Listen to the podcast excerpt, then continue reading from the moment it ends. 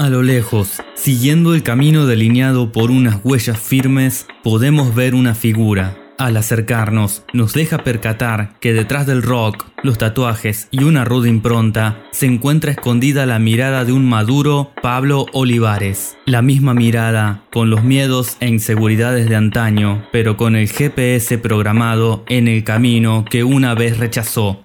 Pablo no saca su primer disco, pero parecería que lo fuera. Es un artista experimentado, más su cuenta kilómetros fue reseteado en el camino. Escribe letras rebeldes, revelándose a su rebelión primera, la que lo llevó a caminar al borde del precipicio. Hoy, en último track, volvemos al año 2004, cuando Pablo Olivares se cambió al equipo ganador y presentó Luz en mi vida, su primer disco solista.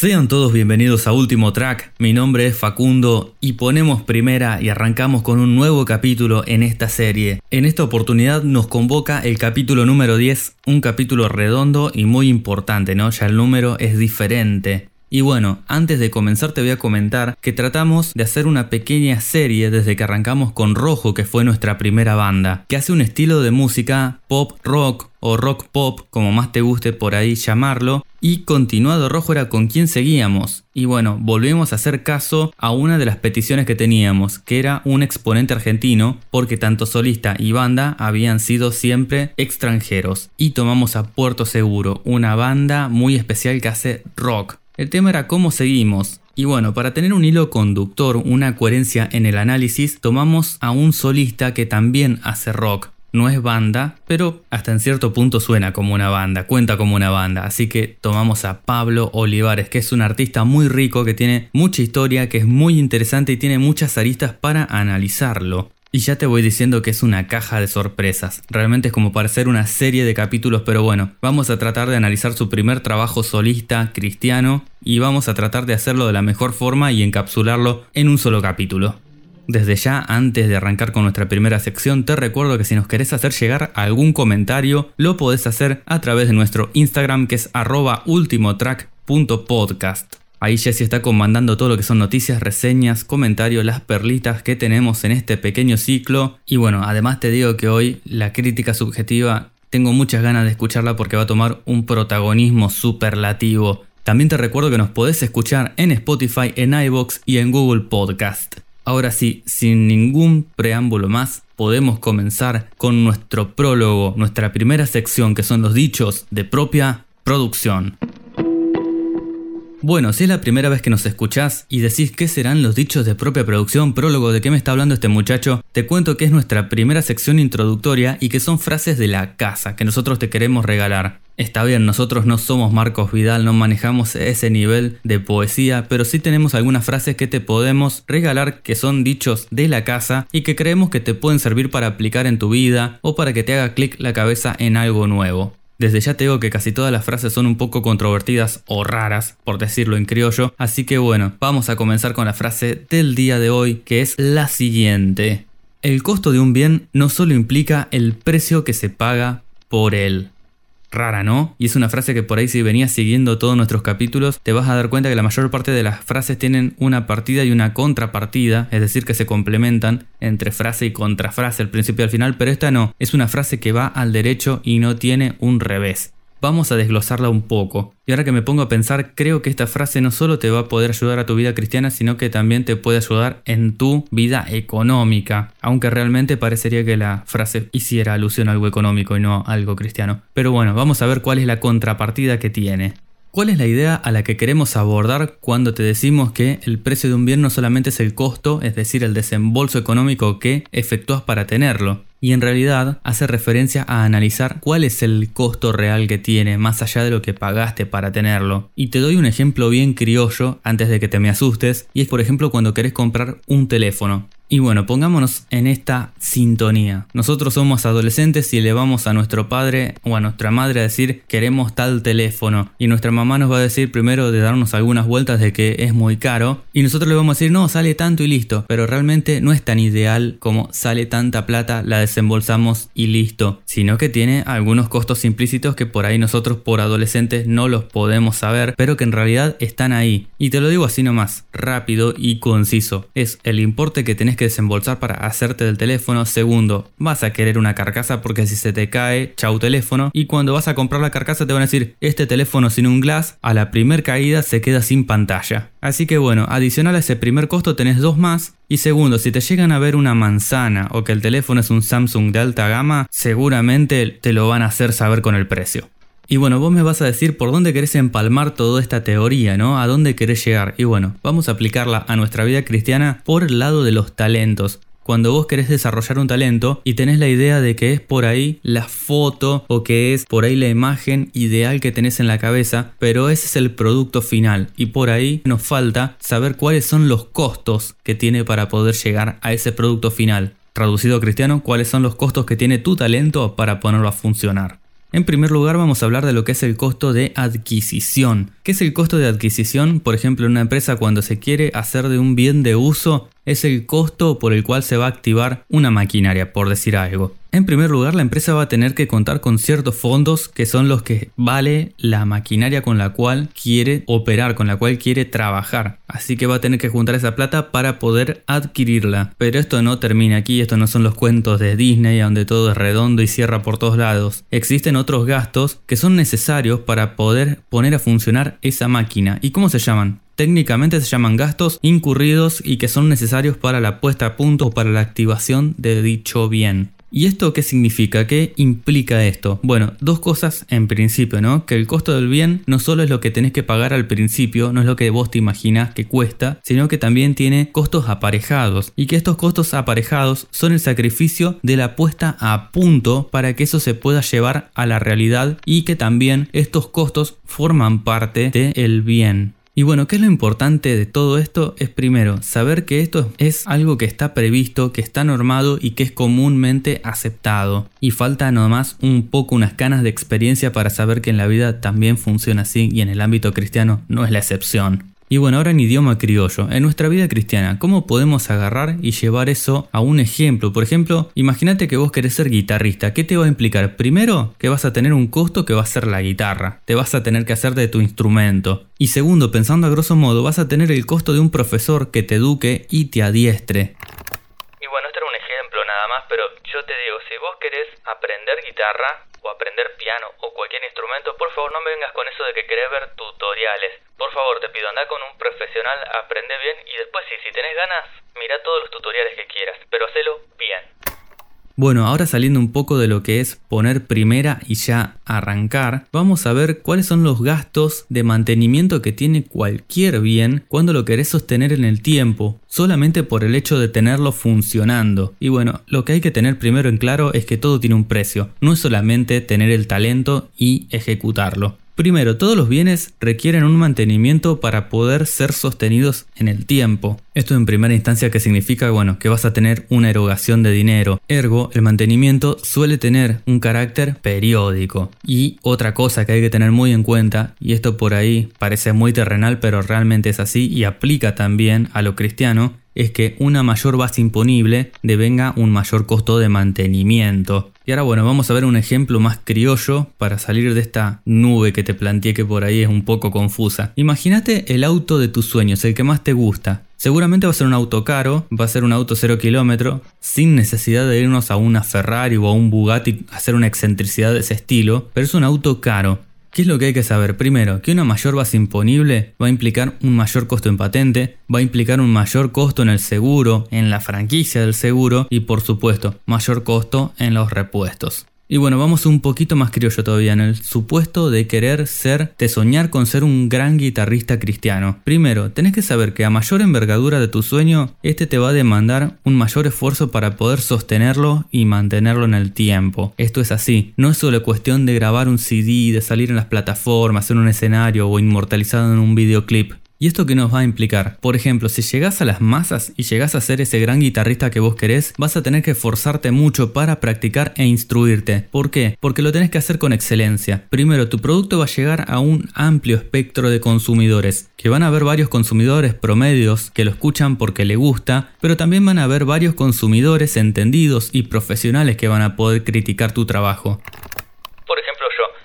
Tu guitarra va a necesitar constante mantenimiento, cambios de cuerdas, calibrarla, púa, todo tipo de gastos que seguramente si sos guitarrista sabes cuáles son, que son gastos comunes a la actividad. Por ejemplo, con el tiempo en algún momento vas a necesitar reparaciones. No sé si se te rompe el puente, por ejemplo, por decir algo. Todos estos son gastos costosos. Realmente son gastos que ya no es cambiar las cuerdas. Son gastos que cuestan más plata y mientras más caro sea en tu instrumento, por ejemplo tu guitarra, más se va a incrementar este costo. Y bueno, para ir redondeando, nobleza obliga. Primero, no siempre la primera impresión de las cosas es la acertada. Y esto no te lo digo para desalentar, sino todo lo contrario, para alentarte. Muchas veces el desencanto de una primera experiencia es sumamente traumática y nos hace titubear. Yo les doy un ejemplo personal que fue mi primera clase de piano. Fue muy traumática y me llevó una impresión diferente a la que esperaba en el primer día.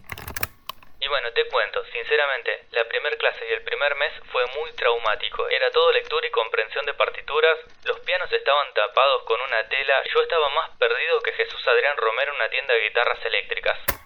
Lo peor de todo es que cuando vos arrancás con algo, arrancás con la parte que no te gusta, con la parte dura, y esto es lo mejor, ¿por qué? Porque así se hace la disciplina. Cuando al fin llegás a lo que querés, por ejemplo en mi caso cuando llegué al piano, las manos no me respondían, me dolían los dedos, las cosas no me fueron fáciles. Pero al fin y al cabo, ¿cuál es el secreto? Es perseverar. Primero, hacete la idea que esto es un secreto que te va a ahorrar muchísimo tiempo y muchísimas caídas en tu camino. Segundo, como todo en la vida, es un largo camino de disciplina y sobre todo, no renegar de lo que Dios te regaló. Que esto me trae a la cabeza la gente, por ejemplo, ¿no? que se compra un auto de lujo y reniega porque el manual le dice que solamente admite nafta premium o porque las cubiertas son muy caras porque tiene un perfil angosto, qué sé yo, por decir algo. Y tercero, te voy a decir una gran verdad que es muy importante. Todos los referentes que vos tenés han luchado para llegar a donde están. Por ahí vos tenés en tus manos un disco o lo estás escuchando en plataformas y te gusta tanto y vos crees que eso fue tan sencillo, pero no. Realmente quizás estuvieron penando 20 años para poder hacerlo. De juntar dinero para grabar, de instrucción, de caer y volver a levantar la cabeza. Es un camino muy largo para llegar a ese producto final.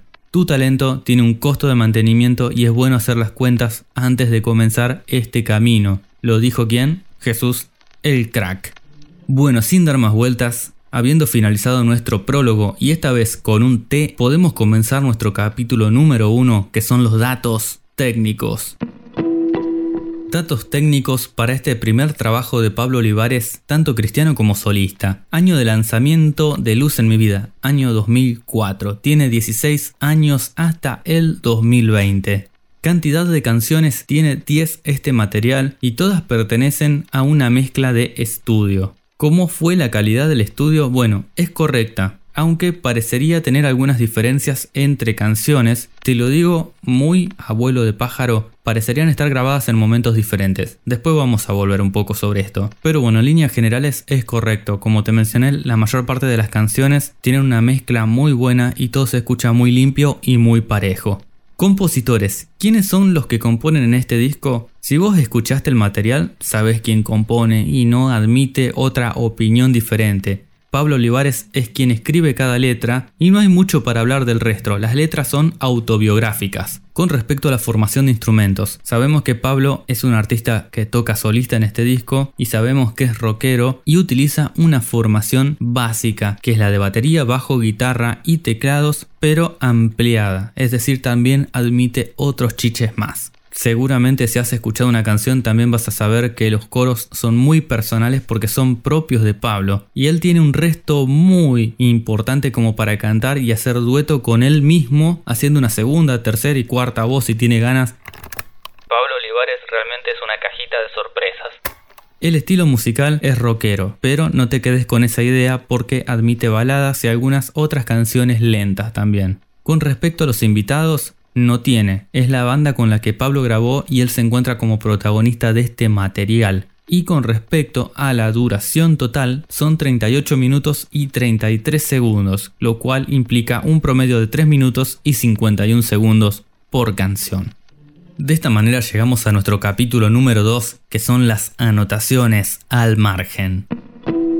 ¿Qué son las anotaciones al margen? Bueno, si has sido estudiante, seguramente sabes que al costado del libro te hacías alguna anotación que vos en un examen decías, de esto me voy a acordar. Y si es la primera vez que nos escuchas, te cuento, son pequeñas anotaciones que nosotros nos hacemos cuando vamos escuchando, reescuchando el disco, ya con un espíritu muy crítico para poder hacer el podcast. Bueno, ¿a qué público va dirigido? En primera instancia parecería que está dirigido al público de los hermanitos metaleros, pero al escucharlo te vas a dar cuenta que el disco hace un buen balance, con canciones rockeras, algunas canciones un poco más lentas, lo cual implica que se hace audible para cualquier persona que lo quiera escuchar. ¿Cómo es la composición en comparación con el resto de los discos de Pablo? Y bueno, es difícil porque si yo lo comparo para atrás, este material corresponde a la época cristiana de Pablo y es el primer disco. Todo lo anterior es de halógena y bueno, yo no lo tengo muy escuchado, entonces no puedo opinar tanto. Pero por lo poco que conozco de halógena, baja varios decibeles el volumen. Este es un material, como te decía hoy, mucho más conciliador. Con respecto a la música y a los arreglos, bueno, las canciones que son estilo rockeras, si bien Pablo toca en carácter solista, te digo que en un 80% se escucha como si fuera una banda. ¿Por qué? Primero, Pablo viene de una banda. Segundo, los riffs, los intermedios, los cortes son propios de los arreglos que pueden manar del estilo de música de una banda. Con respecto a las canciones lentas, ahí sí te digo que suenan a solistas. Todos los arreglos suenan y parecen muy propios de este estilo de artistas. Con respecto a la música, creo que la música es muy adecuada. La música que le han dado acompaña muy bien a lo que son las letras. Las letras son las estrellas en este disco. ¿Y de dónde proviene este plus de que la música sea tan adecuada? Bueno, proviene de que el cantante es el compositor, toca, Pablo toca guitarra y toca muy bien, y la música que le da es la justa. Con respecto a qué le pudo faltar, bueno, es el primer material de Pablo como solista y es el primer disco cristiano que saca. No creo que le pueda pedir mucho más de lo que nos da, es mucho el contenido que tiene. Con respecto a qué le pudo haber sobrado, en mi apreciación personal no le ha sobrado nada. Creo que no tiene ni un 1% de relleno. No creo que haya nada que esté en discusión porque cada canción tiene un sentido, cada canción va hacia algo y creo que cada una ha estado minuciosamente vista y arreglada. Con respecto a la estructura que tiene este material, yo creo que es un compendio de sus experiencias personales previa a su conversión. Me echa con algunas canciones que habla de cómo le gustaría a él poder evolucionar en su vida cristiana, las cuales son muy elocuentes, hay que decirlo. Pero todo el disco es un viaje y no es solo que lo parece, vos lo escuchás a conciencia y te cuenta una historia detalladamente con respecto a las influencias que puede tener este disco. Y bueno, claramente las influencias de Pablo son las que trae desde Halógena, de su primera banda y de los grupos seculares que le gustaban y frecuentaba. Sabemos que Halógena ha tocado con las bandas más conocidas y ha sido teloneros de ellos, así que bueno, tienen mucha influencia de eso. Pero bueno, me pone contento que con respecto a las canciones lentas que incluye el disco, que creo que son las excepciones a su regla, parecen brotar de influencias cristianas, tienen un aspecto muy diferente a las otras. Con respecto a los recursos utilizados, en cuanto a lo musical, hay toda clase de recursos que están puestos sobre la mesa, tanto los que emanan de instrumentos como los arreglos, las bases, los ritmos, eh, lo que son armonías. Con respecto a lo vocal, Pablo tiene un registro vocal exquisito, puede realizar cosas impresionantes, realmente hace cosas muy buenas dentro del disco y hace gala de ello, de esta facilidad que tiene para cantar. Nada, te digo que es impresionante. Vos te pones a escuchar algunas canciones y puede pasar de los graves a los agudos más rápido de lo que pasó de no cristiano a cristiano. Impresionante. Bien sabemos que estamos ante un artista exquisito, muy bien formado musicalmente. En general, el rock rústico no necesita un vocalista eh, despampanante, pero con respecto al metal, creo que sí, porque no es lo mismo gritar que cantar. Y realmente Pablo canta, no grita. Y sabemos que los cantantes que gritan y no saben cantar se dañan las cuerdas vocales de por vida, permanentemente. Con respecto al estudio, yo creo que le da muchos recursos en las introducciones y el disco no los rechaza, los toma, las auxilia a las canciones, tanto lentas como rápidas, que creo que es algo muy copado y que es impensado en un artista tan rudo como Pablo Olivares.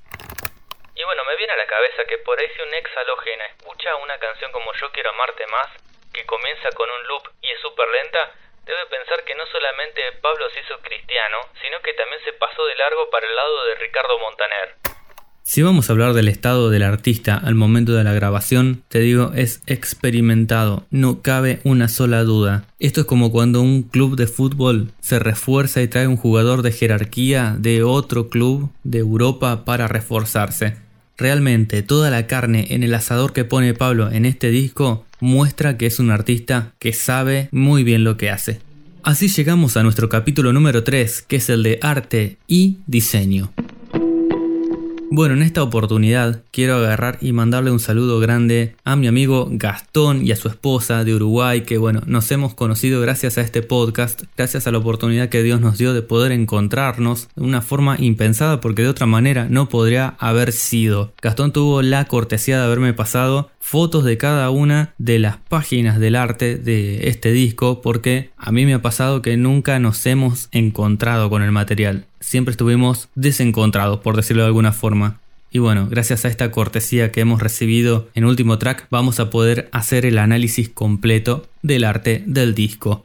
Primero, con respecto a la portada, no es la común de un solista algo que me deja muy contento, y no podía ser menos para Pablo Olivares. Primero, está formada por nueve fotos que están dispuestas en forma de mosaico. La primera, y bueno, para que te des una idea, te hablo de izquierda a derecha y de arriba hacia abajo para que te ubiques. La primera foto consta de un fondo blanco con el nombre del solista, Pablo Olivares. La tercera foto es un fondo con el título del álbum en la fuente que va a seguir utilizando en el resto del arte del disco. Las restantes fotos, bueno, constan de un primer plano, un primerísimo primer plano, fotos del fondo, de sus manos, de una viola, etc. Son muchas fotos para analizarlas. Y bueno, para cerrar el arte de la carátula hay un mosaico blanco que está recubriendo todo el borde, el marco de la portada. Con respecto a la contratapa, les debo decir que la contratapa es algo a destacar. Primero, es una foto sencillamente de Pablo sentado en una habitación con máquinas y un cuadro. Él parece estar sentado, como te decía, en un amplificador, con algunos detalles. Por ejemplo, está vestido con un atuendo metalero. No va a ocultar quién es. No tiene mangas en los brazos, por ejemplo, resaltan los zapatos tipo charolado, se me hace que son negros y rojos. Y todavía conserva sus mechas largas. Bueno, en sus manos él tiene una guitarra marca Fender. Y bueno, hoy en día sabemos que si le haría de nuevo esta carátula o esta contratapa, utilizaría una viola de su propia marca. Ya sabemos que hoy en día él fabrica sus propias violas. Y sobre la primera mitad izquierda de esta carátula están los títulos de las 10 canciones que contiene el álbum. Con respecto a la paleta de colores, bueno, principalmente está todo centrado en colores oscuros. Tiene muchos negros, tiene marrones y bueno, hay muchos detalles tanto en fondo como en objetos que están en color blanco, que es lo que hacen el contraste.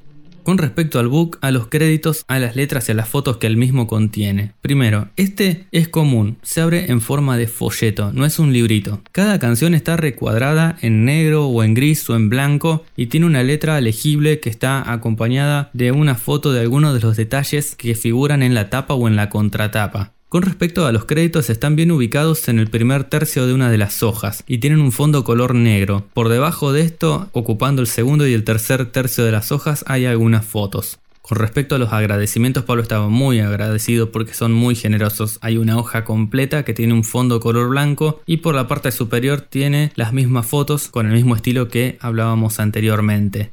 Si te tengo que hacer una apreciación personal del arte.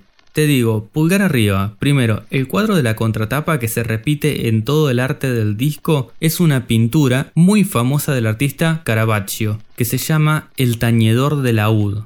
¿Quién es Caravaggio? Bueno, es un pintor italiano más o menos del año 1500. ¿Cuál es la interpretación que hacen los entendidos de esta pintura? Y bueno, dicen que representa a un joven que toca un laúd que está interpretando la partitura de un madrigal. ¿Cuál es el detalle? Y es que los entendidos, los que estudian pintura, dicen que la partitura en el primer verso del madrigal dice algo así como Vosotros sabéis que os amo.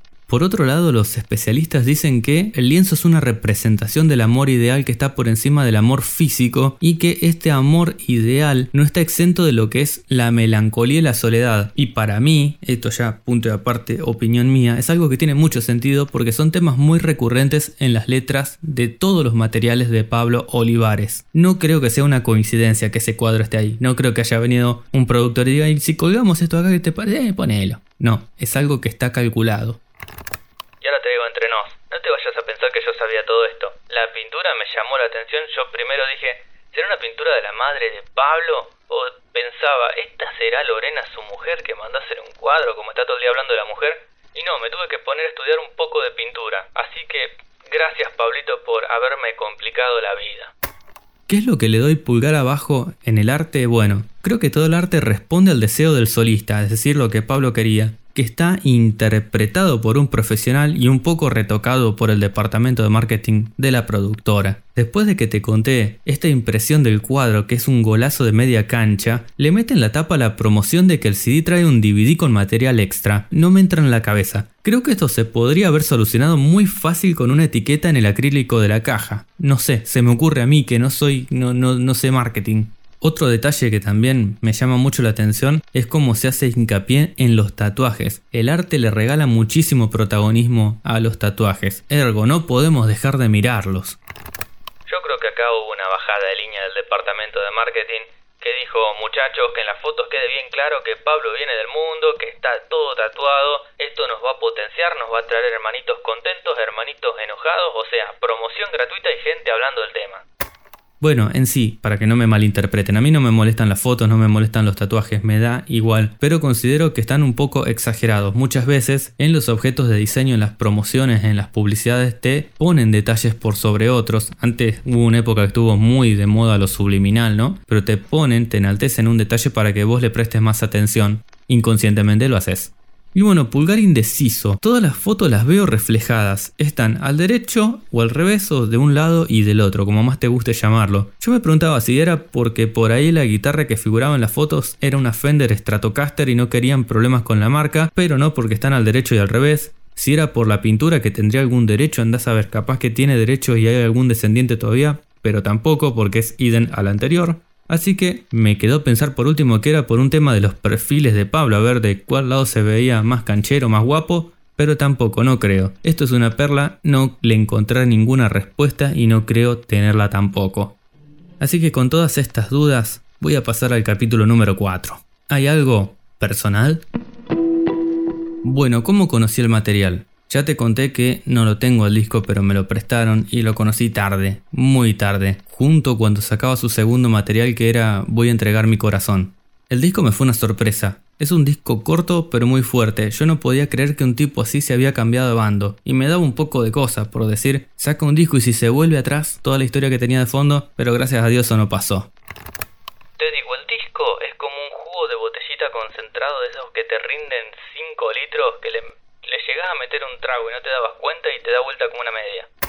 Primera impresión que tuve del disco, al saber lo que representaba Pablo para el mundo y todo lo que me promocionaban, ¿no? Dentro del ambiente cristiano, pensé que iba a ser un disco muy pesado, de esos que por ahí los escucho una vez para saber el contenido, para analizarlo, pero que no lo frecuentaría a menudo. Y la segunda impresión vi que el contenido estaba muy amalgamado. Es un disco con música potente, la tiene, pero es muy conciliador. Y acá me pregunto también si saltó el departamento de marketing de la productora, porque si el disco admite canciones tranquilas, puede afectar a un público mucho más grande, porque no sé qué porción específica de los cristianos es netamente metalera. Con respecto a la calidad de la grabación, te digo, el laboratorio es correcto y una impresión personal, como te dije en la primera sección, es que dos o tres tracks están grabados previamente. Esto no lo pude chequear con ninguna fuente en el que Pablo diga sí, mira, hay tres canciones que las grabé antes, pero creo que es así porque ya se sabía que Pablo antes de sacar este disco había hecho colaboraciones por ejemplo con Petra cuando le metió los coros en el disco en español de Jekyll and Hyde. Y bueno, la calidad de estas canciones que yo te digo suenan un poco más austeras, no es que suenen mal, pero se nota la diferencia. Y te digo entre paréntesis, creo que son las canciones que están en inglés. Con respecto a la grabación, ¿es mentirosa? No, para nada. Los arreglos manan de los instrumentos y lo que aporta el estudio con respecto a lo que es un loop, por ejemplo, se puede dividir muy fácilmente de lo que es la canción en estudio. De hecho, en el vivo que sacó hace muy poco, el año pasado, Pablo Olivares, recrea canciones de este disco sin esos toques de estudio y las canciones se pueden ejecutar perfectamente. ¿Cómo envejece? Pablo no, el disco. Primero, es un disco que no tiene tantos años como para hacer un análisis de cómo le afecta. De todas maneras, el paso del tiempo se nota y envejece correctamente para mí. Primero, más por el contenido que por el estilo o el sonido de la grabación. Hay tracks en este disco que van a permanecer históricamente. Bueno, ¿cuál es el instrumento insignia de este disco? Sacando la voz, que bueno, la voz de Pablo es protagonista y la voz es un instrumento en sí, creo que es la viola, que está presente y es abanderada en casi todas las canciones de la producción. ¿Y cuál es el mejor track? Luz en mi vida, ¿qué te voy a decir? De esta manera llegamos al capítulo número 5 con las conclusiones finales. ¿Cuál es el balance que hacemos de este último track de este disco? Primero, es corto e intenso y creo que puede tener dos acepciones diferentes. Primero la del oyente promedio, que escucha por gusto, que quizás no tiene un oído muy afilado musicalmente. En este caso vas a notar la buena calidad en el material, pero se te va a hacer cortito. Por otro lado, la del oyente con oído musical, el profesional o el entendido. En este caso, si escuchas a criterio las letras y tratas de entender lo que el artista te propone, vas a notar que hay miles de metros de profundidad entre el primer y el último tema del disco. Y por otro lado, si vos lees una reseña de Pablo Olivares y no conoces cuál es la historia anterior de él, te va a dar que es una persona que se cree metalera pero que el disco se le queda corto. Y ahora por otro lado, si vos conocés la historia, te vas a dar cuenta de que es un disco súper pesado, pero que tiene una coraza que lo suaviza. Y bueno, yo acá creo que también lo llamaron de la productora y entre otras cosas le dijeron, Don Olivares, ¿cómo le va? Muy lindo el material, muy lindo los tatuajes, pero si quiere grabar, me va a tener que meter dos o tres canciones tranquilitas para que la hermanita de 60 años que le gusta escuchar Rabito no se le vuele la peluca y también nos compra el disco. Con respecto a la recomendación de este disco, por ahí muchos van a esperar que diga que es perfecto para presentarle a una persona no creyente solo por el hecho de que Pablo se estaba convirtiendo. Pero te digo que no, que para mí en realidad es todo lo contrario. Creo que más allá de disfrutar las lindas melodías que tiene, es para escucharse y para prestar atención al mensaje que Pablo quiso dar. Con respecto a si está entre los mejores materiales del artista, te digo que es el primer material solista, pero no es el primer material que graba, y que es la primera vez que graba solista y no con banda. Entonces se me hace difícil, pero sí te puedo decir que arrancó con el pie derecho. Y bueno, a mi parecer no sé si es el mejor disco que tiene, pero bueno, él no saca material tan seguido, y todos los discos suelen ser tan intensos como este, en cuanto a la lírica y a la música. Pero al fin y al cabo, ponele que si me apuras, te puedo decir que sí, que puede estar dentro de los mejores discos. Respecto al repertorio, ¿rellenos tiene? No, no los tiene. El único relleno que le puedo encontrar son los segundos de silencio que tiene entre canción y canción. ¿Le faltó música? No, Creo que es un disco que tiene lo justo y lo tiene en abundancia. Si me apuras, te digo que tiene música en abundancia, tanto en la calidad como en los arreglos, y está muy bien. También hay que destacar, tiene dos tracks en inglés, que es un idioma que Pablo maneja muy bien y que yo eh, creo que le suman muchísimo al disco. Es más, no sé por qué posterior a este material no volvió a utilizar este super recurso que pocos tienen y muchos desean. Con respecto a si pudo ser mejor, desde el punto de vista de las letras, te digo un no rotundo. Está perfecto. Desde el punto de vista musical también está cerrado perfectamente. Y desde el punto de vista de la masterización, creo que sí, estas canciones que te contaba que tienen un sonido un poco más austero. Creo que algún día que se remasterice se podría aprovechar eso. ¿Cuál es la característica distintiva de la producción? Y bueno, el disco tiene como característica un combo de cosas. Primero es el debut en el mercado cristiano para Pablo. Segundo, él sabía cómo escribir una letra ruda y una letra cruda, pero poder hacerlo en una jerga cristiana es mucho más difícil y creo que lo logró muy bien. Las letras son desafiantes y no carecen de las famosas frases hechas, frases cristianas hechas, pero están utilizadas inteligentemente. Por último, nos plantea de mil formas diferentes su experiencia, la que todos conocemos, ¿no? De haber estado alejado, de hacer lo incorrecto, a sabiendas del secuestro y del regreso al camino. Y bueno, cuenta más o menos lo que relata su película Poema de Salvación, aunque para mí termina siendo más picante y más crudo el disco. Al final de la película es como si hubiera un crossover en el que hay una batalla entre Matrix o los Power Rangers y Halógena está en el medio. Ah, re que no había entendido nada de la película. ¿Este material cumple con lo que promete? Sí, el disco cumple con todas las perspectivas, tanto si lo escuchas por gusto como si lo escuchas a sabiendas. Te recomendamos a sabiendas. La fotografía del tiempo del artista, y bueno, creo que es la foto más cruda que tengo yo personalmente de Pablo. En último track nosotros lo coronamos como Pablo el vikingo Olivares. No por el porte y el aspecto, por favor, ¿no? Sino porque todo vikingo es muy aguerrido, es muy fuerte, es muy rudo, pero por sobre todo porque llevan a flor de piel las cicatrices de las batallas en las que estuvieron. Y bueno, lo tengo que decir. Además de todo esto que te quiero justificar, si a Pablito le haces una trenza en la barba, le pones un casco, un escudo y le pintas dos rayas colgadas en los cachetes, es todo un vikingo. Con respecto a las curiosidades y a las recomendaciones, primero, Luz en mi vida, track inicial es el que le da nombre a la producción y por supuesto, no puede ser de otra manera, es una patada al pecho. Primero, es su autobiografía, es impresionante lo que cuenta y la manera que lo hace y cómo la música le hace soporte. Increíblemente, la primera vez que lo escuché pensaba que iba a tener un super solo de viola, pero bueno, este espacio es suplido por frases impactantes. Te tiro alguna de las que dice. Entre otras cosas, vivía tan confundido en mi propia versión del amor. O me llevaste de la mano en un camino hacia el Calvario para mostrarme qué es el amor. Sin dudas Pablo sabe escribir y si vos te gustan las películas o cinéfilo, te vas a dar cuenta que hay muchas que abren arcos argumentales en ciertos momentos, los retoman después. Bueno, Pablo hace exactamente lo mismo. Abre arcos argumentales en las estrofas, los retoma, los desarrolla, realmente es una joya. Y para mí esta es una de las canciones que podría haber sido mucho más potente de cómo la grabaron. Por otro lado, Yo Quiero Amarte Más es el tercer track del disco y para mí sirve como el cable a tierra que baja toda la fuerza del comienzo. Primero, porque baja drásticamente, pero es una excelente canción. Segundo, como todo en la vida, creo que todo metalero tiene un compositor de baladas dentro. Y esto me parece que está perfecto porque para saber y perfeccionarse en un estilo musical necesariamente tenés que poder conocer y dominar otros. Y bueno, Pablo con esto me demuestra que puede pasar del chile habanero al Nutella en un segundo y sin ninguna escala en el medio. Impresionante. En el camino. Es otra de las formas en que Pablo nos habla de su largo peregrinar, pero esta vez lo hace de una forma más suavizada y tiene una frase muy buena que dice me viniste a socorrer al borde del precipicio, muy expeditivo.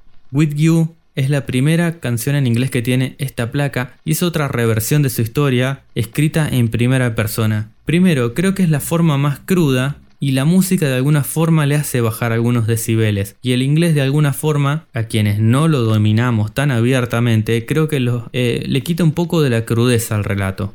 Con respecto al porcentaje de recreación en vivo, yo le doy un 90%, simplemente porque hay canciones que tienen loops de estudio y que deben eh, tirarse en pista, que todos sabemos cómo son estas cosas cuando se llevan al vivo. No siempre el estudio se puede replicar de la misma forma, o cuando hay dos o tres Pablos Olivares cantando al mismo tiempo, tiene que hacer una de todas las voces, pero tranquilamente se puede llevar a cabo de hecho, el año pasado grabó un vivo y ahí podemos ver cómo se materializan estas canciones en vivo.